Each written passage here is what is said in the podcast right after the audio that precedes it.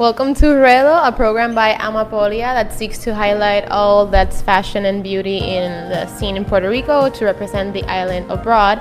Today we're lucky enough to sit down with Alejandro Lafontaine and Yeha Leon, uh, the minds behind the incredible lingerie line, Creepyyeha. Thank you guys for sitting down with us.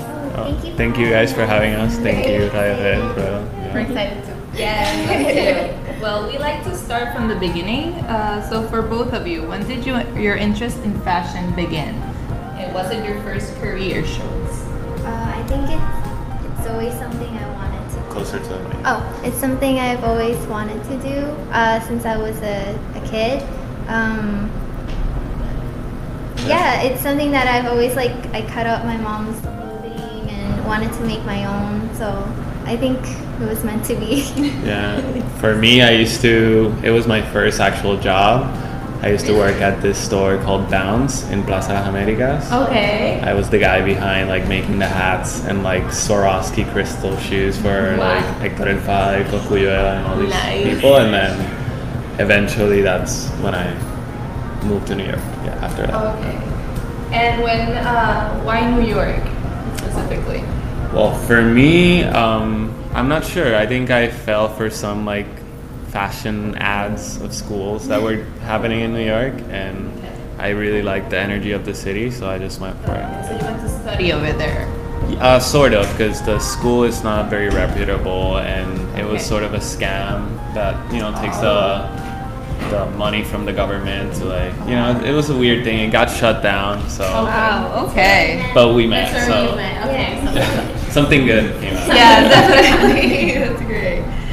And when did you decide to work together? Um, well, we've always kind of helped each other, um, even at school. Like we helped each other with like uh, making decisions on our own work. And um, after college, I um, sorry, I started Creepyyeha, and then when the demand got too high, I had to ask Alejandro to help me with sewing and decision making and Yeah, it, it was very organic. It was at first like just helping her after school, and that turned into like months. and then it's like, okay, let's just expand this and like focus on it together. Yeah. And where is it now? Like, where do you find yourselves now in like Creepyyeha? How, like, what has been the growth since you started to what it is now? It's been um, very intense but organic. We own we we're we really want to we urge people to just work at their own pace, you know, and kind of work with the means we have and try to focus on that and focus on the energy and what she personally likes and edit, you know, and, and We- kind of we try to like stay true to like what it is we're putting out there. Um, you know, my parents have always wanted me to expand bigger and you know have factories and stuff, but you know after like what five six years we're still doing everything by hand and all like by ourselves. So it's it's a slow process, but we want to keep it like genuine and real. Yeah. So And whatever personal. you see about it, it's like thoroughly thought out, like in terms of material, color, and yeah. Wow. And so it's been five years since you started the. I think so. It's like, well, I kind of started making stuff to sell online like 2012, but I didn't register Creepyyeha until like 2013 or 14. Okay. Yeah, because I, I it was very DIY, and I didn't know what was gonna come of it. You know. Yeah, and for its time, it was there wasn't a lot of competition, right? For what you Uh, were in the beginning? doing for like being in fashion.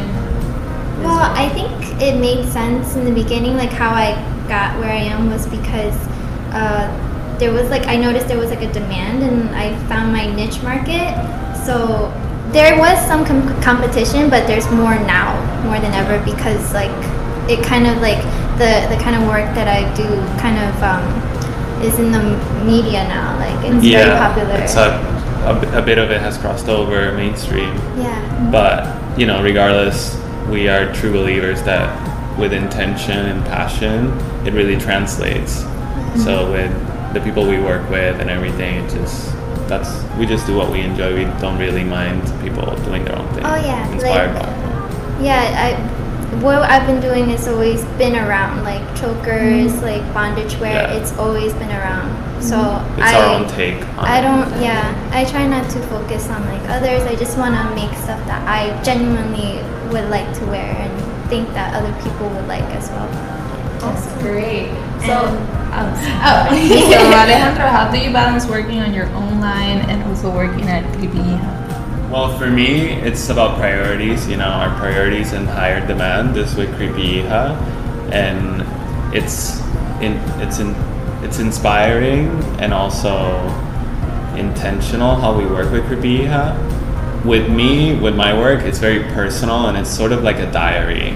So I don't have any issues with when I want to release things or not. It's more of a slow cooking passion project that um, I'm, I'm kind of stepping on new territory of fashion and um, design or art and or at least I'm proposing and so there's a lot of freedom that comes with that mm-hmm. which doesn't equate necessarily into a business so I'm still sort of testing the waters with what people like and eventually you'll see a more commercialized version of it you know for those asking you know mm-hmm. so yeah And what was the inspiration for starting the brand?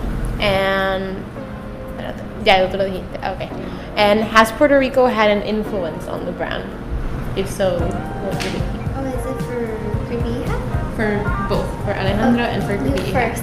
Oh, so my again a lot of personal experience. So when when you in and I was born and raised here, so there's a lot in there in terms of shapes or concepts. Um, but yeah, a lot of music influence as well from the island, always. So Yeah, you started with uh, like working with. yeah, I started with rappers, and then eventually I'm doing stuff for like uh, Buscabulla or Eduardo Yeah. Alegría or like which is super different. Yeah. But But I think we all are, everyone that lives here can Yeah. listen to everything, you know, not necessarily like. I'm I'm a belie I don't know, like I the whole scene thing is just funny to me. Like just Mm-hmm. you can enjoy all scenes, you know, like there shouldn't be any like. But yeah, yeah, yeah, we can all have fun. Yeah. And so, how's the creative process between two, between you two? Like, it's different when it's just one person versus two having to create the, the piece, right? Yeah. So, so it's pretty simple. Everything you see on Creepyyeha, uh, it's her designs. My role is sort of a problem solver. So I come in with like pattern making or how to make it like elevated, how to edit it, you know, um, how to make it more comfortable or I mean that's also collaborative because she knows how it feels against the woman's body mostly, but I, I guess I I'm more of like problem solver, yeah. And how long does it take from the idea you have to go to the actual product? From the sizing, material gathering? I, well, there's not a huge process behind it um, because I feel like I don't really work traditionally. Like, uh, I don't sketch anything out before I make something. Uh, for me, I like to, I'm a very visual person, so I like to like scavenge new materials. I like to go sourcing and anything that I see, even if it's not meant to be for jewelry or for clothing, I like if I could get my hands on it, I'll like if something just comes into my head, I'll like try to piece it all together from my mind into with my hands and hopefully whatever I make makes sense Yeah. and is comfortable and it's something that I like feel comfortable sharing to the world. But um, just to chime in, um, yeah. some of her pieces can be in development for months. You know? Oh, yeah, yeah, Some of them can be like a daily thing, like oh, I just had this in mind. Let's try to do this, you know, or how can we do this, you know. So it really varies. It's I call it. It's more like sculpture, even though it's clothing, you know. Um, Yeah, I have a lot of things that are cooking up in there, but time is an issue for me. So I have a lot of ideas. Some I've already like kind of started and previewed and not finished yet. Like I've been working on like this like pearl collection for maybe two, three years now. Wow. I haven't completed it, but I have like released some there, yeah. some items here and there. And I think that's the beauty in what I do is um, It's just that I can just keep releasing whenever Freedom. I can. Yeah, it's very free. It's very um, I don't know. I like to keep myself like non-restricted to any rules of like seasons and anything like that. Industry yeah, standards. Okay, because the pieces are very, how do you say, uh, modular. Yeah, modular. Yeah. Mostly Yeah. all. I mean, I would say ninety-eight percent of them are all uh, made custom sizings. Oh yeah, yeah. That's amazing because you don't like um, like discriminate Yeah, with sizing. with sizing. So that's Oh no amazing. no no. Because I, I believe that anything is better when it's like custom made to you, so it's not, you know, discarded or like like you, could buy anything fast fashion and just be like, oh, it's Doesn't not really. well. Yeah, it's not made for me, so why would I put effort into caring for it, you know? But if it's something that is, you know, made for you with your specific measurements and you wear it with like with joy and everything, I feel like you you care for it more. And that's why we haven't really done any mass production. We like to keep it very personal and catered on, like directly to our customer. Wow. That's amazing because I know you have a high demand. So that must be like very I don't know if it's overwhelming in, oh, Yeah. in a way, it's but just you too, because you so have yeah. also I've seen your website and you have a lot of lot of pieces. And I bet mm-hmm. there's a lot of demand as well. So how do you manage your time with like orders or It's a work in Custom. progress. Yeah, it's like a work in progress. We don't have all the answers right now. but like we have like a new way of like trying out like a schedule. I re- even Everything when he changes, started yeah. his um, brand again, Yeah. we divided our days to Alejandro yeah. and then to Kubija. And then like date days and stuff. oh yeah, we gotta keep it fresh. Yeah.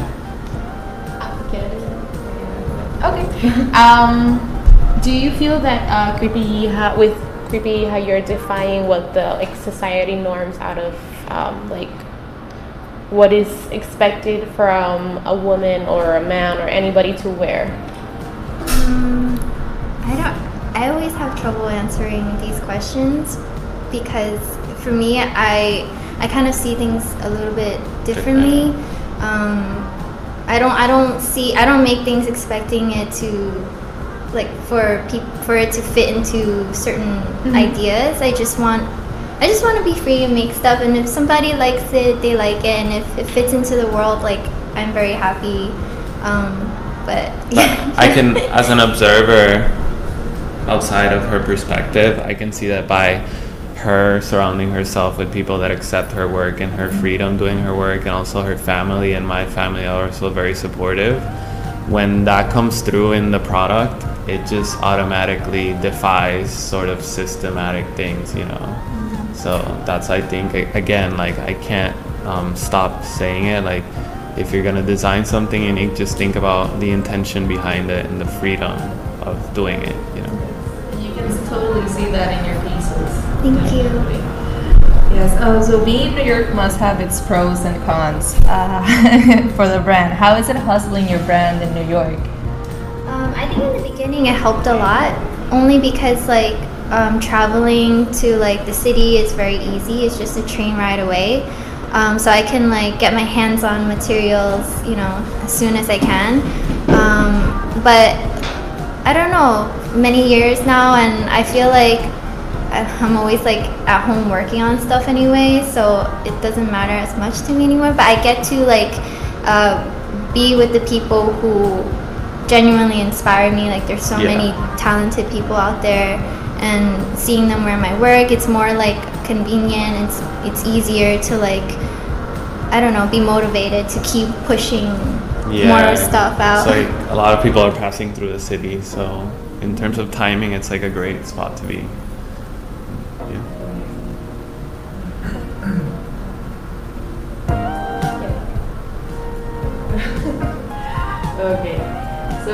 So you work with from reggaeton artists like Hector El Father to like artists, um, well, help with Creepyyeha, you help uh, with FKA Twigs and Solange. How do you describe the relationship between the music industry and fashion from then and now? Oh there's well. I used before I was fully in depth with Creepyyeha, I used to work at this tailoring house uh, called In-House Atelier, and that's the first time I saw how sort of the stylist, music industry, or movie industry worked. So I took that information and sort of brought it to the brand and like, hey, this is how we sort of should move, you know. And being in New York and her work being be- as beautiful as it is, it just it's been kind of nonstop ever since. So And how did you feel once you saw like someone like Cardi B or Rihanna wearing your pieces? How did that feel like? It, it feels surreal. I don't feel like it was me who did it. Sometimes I even forget, but it's like when it happens, it's like celebration. Yeah, we we're go out to always- eat. if we see, if we hear the song or the video comes on, we yeah, we always so- enjoy it. You But must be like very proud of your work. Like, Oh yeah, I mean it, it's a lot of work, and to see it worn and loved, like that means so much. And it's not just necessarily just like artists or celebrities. Mm-hmm. Like you know, Instagram, I get to connect with people. They I get to see how they style it. Like they come up with ideas that I've never even considered myself, and that's so inspiring. That's how I come up with some of my new designs is seeing how people wear it or wh- how they like to wear it. Yeah. So Exactly. yeah. Seeing your clients actually Oh, yeah. bring it to life to their own little world. And about Cardi B, a very like New York moment was like the stylist used to come to the store that I used to work with to pick up like items from that Danish store, Henrik Vibskov. And eventually over time he was styling other clients from the music industry and he would he would always say like, Oh, one day I'll find my biggest client, like blah blah. Oh, yeah. Fast forward Wow. five years and we get a call and it's Cardi B, you know. Yeah. wow, Yeah. that's amazing. Wow. So and all of them happen like really naturally, right? Really Oh, organic, Yeah. right? Yeah, that's. I think that's like how we move. It's just very like fluid, organic. We don't push anything. Um, we don't have any agendas. We just Yeah. just go with it. Meet great people, vibe. You know. Yeah. The first one was FKA Twigs. Oh right? yeah. The big yeah. one, yeah. Yeah, was you guys, the it's more like a, first like a major. friendship, right? Yeah, yeah. That's great. yeah, she um, her music was coming out. We were loving the production, and we were like, we should message her. And that literally same day happened. You know, we started meeting up and seeing references, and mm-hmm. eventually she like gave us one of the best experience around the city. Like she showed us so much about different cultures that, that we didn't know happening inside the city. Oh So, yeah. like We club dance culture. her. She she was very kind and very open with her world to us. So you know, for me starting out, that was amazing. It was a great experience. Wow. and uh, what have been the highlights of your career? You would say. Uh, I would say that, That um, meeting Twigs. Um, also, uh, last month, or I guess two months ago, I went to China, uh, Hong Kong, to uh, style for my uh, childhood idol, uh, Sammi Cheng. Um, she, I grew up watching her on TV in movies. She was like a singer, like very famous, and she's like in her mid 40s now and it's just like a dream come true i got to bring my mother because you know she knows all about like the, The music, yeah. the hong kong culture so she was very very proud it was her way of seeing me actually in work and yeah it was a beautiful moment and they, they took care of me it was like a very like um I don't know. I, I don't know how to It was one of the describe best. it. It was a great moment because they really, really, I felt really cared for. Oh, that's great. And sharing it with your mom, that must have been. Yeah. Oh yeah, that was amazing. It was amazing. And how about you, Ellen? Um, for me, I think um, about my brand, I would say the current show that's going on. So if you guys have a chance, check it out. It's on Atorrey in in uh, Embajada, La Galería Embajada. Um, I would say yesterday it was the opening, so it was very surreal. But then on a personal level, with the fruits of our label, it was like we were in this city called Guangzhou in China, and I was in front of like one of my favorite architects' building in the middle of nowhere in China, like going out on a jog, and I'm like, I can't believe like I'm here right now. So. Oh, Zaha Hadid, yeah, it was the Zaha Hadid building, yeah, Okay. in China. So it's like, what the hell am I doing here? And fashion like took me here, you know. So Wow. it's very surreal. So, what do you see in the future of both of each brand? Oh, well, I do really, really want to expand. I mean, it's long overdue, but in our terms, like we still Yeah. want to keep it very personal, It's family up. oriented. It's yeah, up. we want we want to do clothing. We're we're trying to push that like more ready to wear. So I will still be doing like custom leathers, you know, but I want to be able to have like clothing that's like available and hopefully I can stock in stores finally, you know, not just exclusively online. Yeah, because uh, we we've done like collaborations with stores, like releases, small releases, but we want to do something more formal and with clothing, because a lot of people ask her like, "Hey, what what are you wearing?" You know, so we we want to make it more. So we're really it's it's very very soon cooking. It's cooking. Well, let's see. Um, and have you ever thought of having your own store? That's that is the plan in the future. The future, yeah. yeah. or sort of like you know Near future? No, more like because we do once a year we do a studio sale and we do have a showroom in New York, but um, eventually sort of pop ups if you want to call them that, you know, not necessarily just like one physical spot. yeah. Yeah. Yeah, I mean that gives room for you to like move around, Oh, get yes. more people, more audience, right? Perfect. And also, uh, yeah, you're basically apart from your brand, like, your persona also it's part of the integrity of the brand, but you are kind of like a brand as well. Because like you say that people stop you to ask like what you're wearing, and you model most of your pieces. Was that always um, intentional, or was it just like you just? I think because when I started, it was very DIY and it was very online based, and it just started with me, you know, you know, like any other girl posting their outfit online. And when I saw the demand for it, I just kept doing it. And I- I think when I started, I was uh, slightly more shy than I am now, so it was really hard for me to reach out for like help, like models and stuff like that. Like I still kind of struggle with that, but um, yeah, in the beginning it was all just me modeling. Like right after I finished something that I just made up, put it on, self timer it, oh, wow. and just like So, post it yeah. online. But it, was- it's just like that. It was just very personal. It was never like my plan to be like I am the face of the brand. It's just how it happened because I'm the cheapest model I could find. so yeah. And the easiest to ask too, like Yeah. to do it. Yeah. No, but the photos are beautiful. Thank and, you. Yeah, it's great. And, what do I- And what advice would you give to those who want to follow uh, similar footsteps? Oh, um, I would just say do your research. Um, you know, try try to focus on what you want to do because there's so many distractions in life, and you know, uh, always be kind. You never know who you're gonna meet or like what's gonna happen with the person you're gonna meet. I just I just think like being kind, being generous, sharing like knowledge if you have like helping others, it will come back to you for sure. So yeah, that's my advice. Um, mine would be the same sort of focus and know the sacrifice and what it comes with it. You know, it's not a lot of people you meet that are doing this, and the ones that do, it's because they're working really hard, the same as another profession. You know, so it's as hard as you push it and enjoy the fruits of your labor. Like